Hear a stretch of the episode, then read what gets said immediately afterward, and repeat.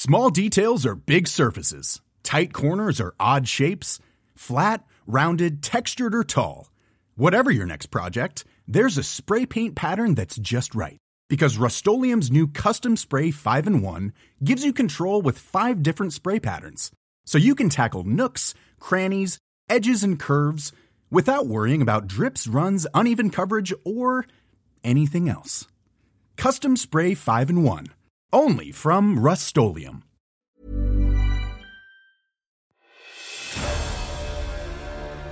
Mes chers camarades, bien le bonjour et en route, car nous continuons notre série sur le voyage au Moyen Âge. Si ce n'est pas déjà fait, écoutez d'abord le premier épisode sur les routes et les moyens de transport de l'époque. Il est très important car la qualité du temps des réseaux routiers et des étapes prime pour comprendre le thème d'aujourd'hui, les dangers et les peurs associées au voyage durant tout le Moyen Âge. Et vous allez le voir, des dangers, c'est pas ce qui manque.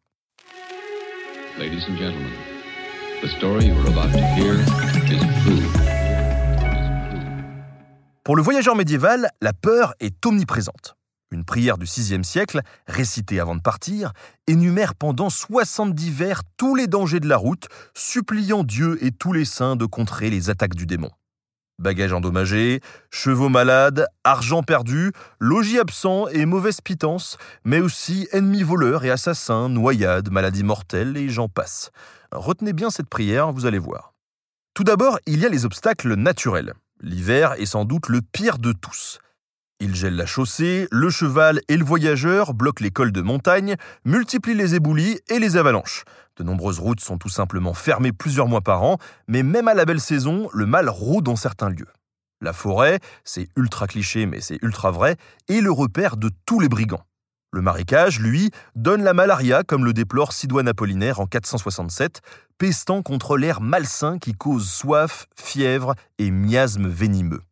A l'inverse, le désert est trop sec, il affame, il a soif et il isole. Marco Polo se retrouve seul au monde dans le désert de Gobi, où on marche un mois sans jamais trouver un toit. Le voyageur dépend alors, le voyageur dépend alors entièrement du guide, seul à pouvoir lui sauver la vie, et qui n'hésite parfois pas à doubler, voire tripler son prix en cours de route. Mais de tous les obstacles, l'eau est le plus mortel.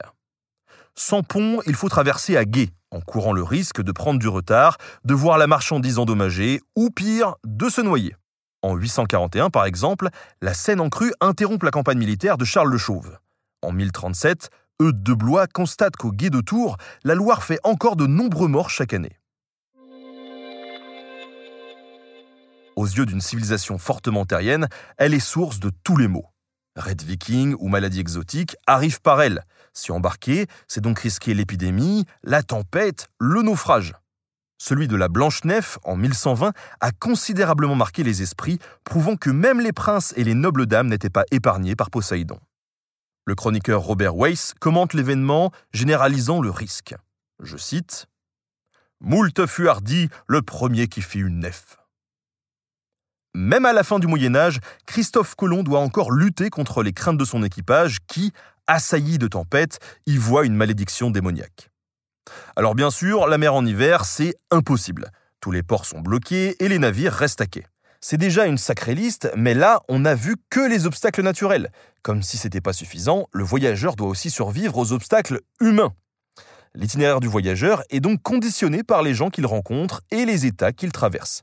Il doit prendre en compte une foule de droits de douane, de péages et de taxes des ponts et des routes qu'il emprunte, et c'est sans compter sur la guerre et le brigandage. Le Moyen Âge est l'âge d'or du banditisme. Les criminels disposent de vastes zones de non-droit où le pouvoir policier est inefficace. Le célèbre routier Mérigot Marché, alors qu'il est condamné à mort, rit et s'en souvient avec nostalgie. Je le cite tout était nôtre ou rançonné à notre volonté. Tous les jours, nous avions nouvel argent. Et quand nous chevauchions, tout le pays tremblait devant nous. Tout était nôtre. La route transforme même certains honnêtes gens en opportunistes. C'est ainsi que Richard Cœur de Lion est capturé contre rançon par Léopold V de Babenberg. La justification, vous me demanderez? Eh bah, il m'a injurié, il passait par là, il y avait de l'argent à se faire. Et le pire, c'est que cette mentalité un peu naze est parfois complètement légale. On parle du droit de représailles. En cas de guerre, tout citoyen du pays adverse devient une cible. Mais même un simple litige personnel suffit. Si un Florentin laisse une dette à Venise, alors sa victime a le droit de rançonner n'importe quel autre citoyen de Florence, même s'il n'a rien à voir dans l'affaire. Tant pis pour lui, il n'a qu'à rentrer chez lui, à Florence, pour demander réparation au vrai coupable. Même la piraterie maritime a parfois un statut assez ambigu. À la fin du Moyen Âge, elle est absolument partout, pratiquée par les Pisans, les Génois, les Grecs, les Catalans, les Maures et par les Frisons en mer Baltique. Les écumeurs narguent les autorités à l'embouchure même des ports pour capturer les équipages épuisés par une longue traversée. En temps normal, les peines infligées aux pirates sont d'une extrême dureté, mais en réalité, n'importe quel État peut décider, si son intérêt économique l'exige, de légaliser la pratique. C'est la course. D'ailleurs, au milieu de la mer, avec personne pour regarder, c'est facile de justifier la capture d'un navire. Le capitaine ignore une trêve, remet en question un sauf-conduit, et hop, le bateau est saisi. Tous ces dangers sont suffisamment nombreux pour effrayer les rois eux-mêmes. On ne part pas comme ça en croisade, ni même dans son propre royaume d'ailleurs. Même avec leur escorte, les rois de France qui descendent au sud privilégient la route de l'Est. Lyon et Avignon valent mieux que les Anglais de Guyenne et les brigands des Pyrénées. Le risque de ne jamais revenir est si fort que 20% des testaments d'Hambourg sont rédigés avant un départ en pèlerinage. Et on va laisser le poète Eustache Deschamps détailler tous ces tracas. Je vous le cite. Ceux qui ne quittent pas leur logis et ne vont pas en divers pays ne savent la douleur mortelle dont les voyageurs sont envahis.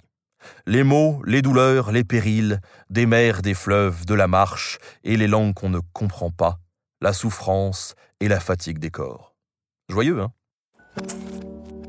Heureusement, toute maladie a son remède, et l'une des plus grandes réalisations de la société médiévale est justement la sécurisation de ses routes. En plus de la protection publique, des relais et des châteaux, le particulier planifie à fond son voyage. La protection royale des chemins énoncés par Charlemagne se prolonge durant tout le Moyen Âge. Les routes sont les veines où afflue le sang du royaume, le bénéfice commercial. Au VIe siècle, de très nombreux ponts sont ainsi jetés par-dessus les fleuves. Mais si c'est un calcul économique, ça relève aussi de la bienfaisance publique. D'ailleurs, au XIIe siècle, le droit canon reconnaît l'entretien d'un pont comme une donation pieuse et un acte de haute charité. Car si l'eau est la mort, le pont est la vie. Dessus, dessous, de tous les côtés, on y trouve des moulins, des maisons, des fortifications. C'est un vrai petit village qui protège les bons chrétiens de la noyade. Dans la même idée, des décrets ordonnent qu'en montagne, les cloches d'église sonnent régulièrement afin de guider les égarés. Mais le lieu par excellence où s'applique le pouvoir étatique est déjà évoqué, il s'agit de la route elle-même. Dans les coutumes de Beauvaisis, tout objet laissé sur le bord de la voie ne peut être touché. Si son transporteur est parti changer un essieu, rien à craindre, son chargement attendra tranquillement. Dans les statuts de Bologne, toute commune a l'obligation de fournir aux voyageurs 12 fers, 100 clous et l'outillage nécessaire pour ferrer des chevaux. La coutume est encore plus drastique dans le réseau dense des cités italiennes des 12e et 13e siècles, toute bourgade routière est tenue responsable de la sécurité des chemins. En cas de vol, c'est à elle de dédommager les voyageurs et leurs biens. Malheur à elle si refuse, les sanctions économiques tomberont aussitôt. Mais bon, tout ça, hein, c'est le droit et pas la réalité. Comme on l'a vu, le brigandage avait quand même la belle vie. Alors la meilleure façon de voyager sûrement, c'est encore de s'organiser. On prend soin de voyager en groupe parce que l'union fait la force. Et surtout, on s'informe sur le chemin à suivre. Les conseils des locaux, pris au fil des jours, sont encore la façon la plus courante de s'orienter au Moyen Âge. Mais à partir du XIIe siècle, des guides de pèlerinage indiquent étapes, itinéraires et état des routes. Cette littérature abondante est d'ailleurs la principale source concernant le voyage médiéval. Les premiers ouvrages se contentent d'énumérer les étapes du chemin, mais avec le temps, le contenu s'étoffe. On décrit les monuments le long de la voie, les villes, leurs attraits, mais aussi leur histoire ainsi que les caractères et coutumes des habitants. La liste des reliques sera utile aux pèlerins, celle des monnaies aux marchands et les prix du pays à tous les voyageurs. D'ailleurs, les dépenses varient grandement en fonction du statut du voyageur. Par exemple, l'entretien d'un cheval coûte autant que celui d'une personne. Et une journée, tout compris à l'auberge, coûte le salaire quotidien d'un moissonneur. Ce qui est déterminant, c'est donc le contenu de la bourse ou la charité d'autrui. En 1480, Sancto Bracha rapporte que la traversée vers la Terre Sainte lui coûte 50 à 60 ducats. Mais un capitaine généreux peut baisser ce prix à 30 ducats pour les pèlerins pauvres, qui devront toutefois apporter leurs propres vivres. A l'inverse, Ibn Joubert dénonce les armateurs cupides qui entassent tant de voyageurs à bord qu'ils remboursent le coût du navire en une seule traversée. Voilà, On a tracé l'itinéraire, chaque halte a été choisie à l'avance sur le papier. Mais dans la réalité, comment se loger à chaque étape? Le souverain profite du droit de gîte. Vassaux, villes et évêques lui accordent toit et nourriture. Une vraie fortune. Un bourgeois nous décrit l'arrivée du roi à Avignon. Il y a deux maîtres d'hôtel et 50 cavaliers qui le devancent pour tout préparer car la suite du roi compte près de 4000 chevaux. La plupart de ces châteaux ne sont même pas assez grands pour l'accueillir. Et tout ce petit monde mange une quantité pas possible de vivres. Pour que Charles IV arrive en février 1324 à Toulouse, la ville a lancé les préparatifs depuis septembre 1323.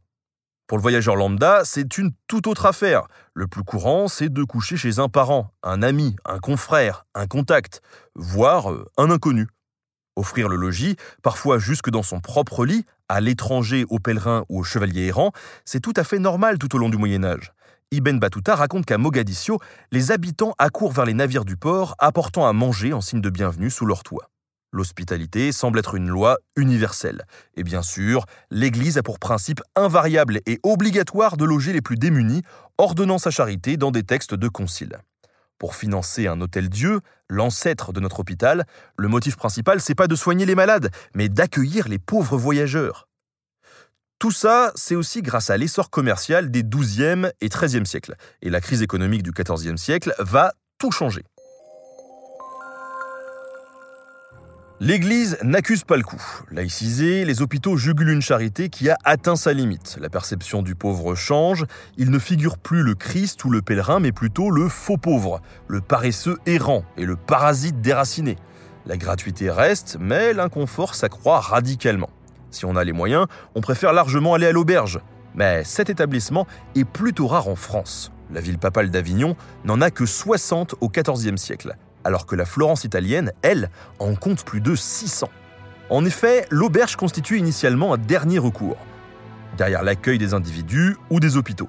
Elle est parfois fréquentée par des individus peu recommandables, et les risques causés par l'alcool, le larcin ou la promiscuité ne sont pas rares, surtout si le patron est pingre ou entasse trop de monde.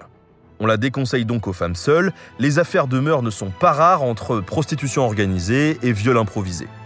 Constituée de plusieurs maisons normales reliées entre elles, l'auberge se reconnaît à son enseigne peinte. La couronne, la croix blanche, la tête noire, etc. L'hôtelier offre de nombreux services comme le lit, le repas, l'écurie, mais aussi le prêt, les garanties de dette, la réception de créances et le dépôt d'objets. Pour l'étranger, l'aubergiste fait donc figure de garant et de représentant dans toute la ville. L'homme médiéval crée toujours du lien, surtout lorsqu'il est loin de chez lui si bien que l'auberge accepte de très longs séjours, par exemple pour les étudiants ou les ouvriers de grands chantiers, qui se trouvent ainsi comme chez eux. Et si vous n'avez vraiment aucun toit, alors il vous reste la belle étoile. Dormir dehors semble même normal, comme si la rude nature créée par Dieu était le vrai lit du voyageur. Je cite Qui n'a couché au vent et à la pluie, il n'est digne d'aller en compagnie, dit le proverbe du XVe siècle. D'ailleurs, un autre ajoute le rouge soir et blanc matin, c'est la joie du pèlerin. La liste des dangers et des inconforts qui attendent le voyageur médiéval est décidément assez longue, mais la sécurité se renforce tout au long du Moyen Âge. Dans un but humanitaire et commercial, les moyens de transport, les façons de s'orienter, de se loger, de soigner se diversifient de plus en plus. Vous vous rappelez la prière du VIe siècle qui citait tous les dangers de la route sur 70 lignes? Eh bien, au XIIIe siècle, le voyageur Rinaldo d'Este ne demande plus qu'une chose à Dieu qu'au soir, il trouve une bonne auberge. Plutôt tranquille. N'empêche, l'homme médiéval n'ignore jamais vraiment la peur. Mais alors, pourquoi est-ce qu'il s'entête à prendre une route aussi dangereuse? Eh bien, pour découvrir ses motivations, rendez-vous au prochain épisode.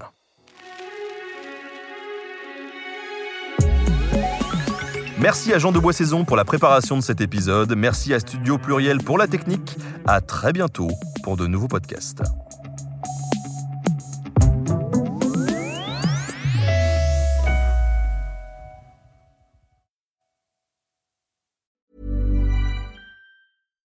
Deserves the best, and there's no better place to shop for Mother's Day than Whole Foods Market. They're your destination for unbeatable savings, from premium gifts to show-stopping flowers and irresistible desserts. Start by saving 33% with Prime on all body care and candles. Then get a 15-stem bunch of tulips for just $9.99 each with Prime. Round out Mom's menu with festive rosé, irresistible berry chantilly cake, and more special treats. Come celebrate Mother's Day at Whole Foods Market.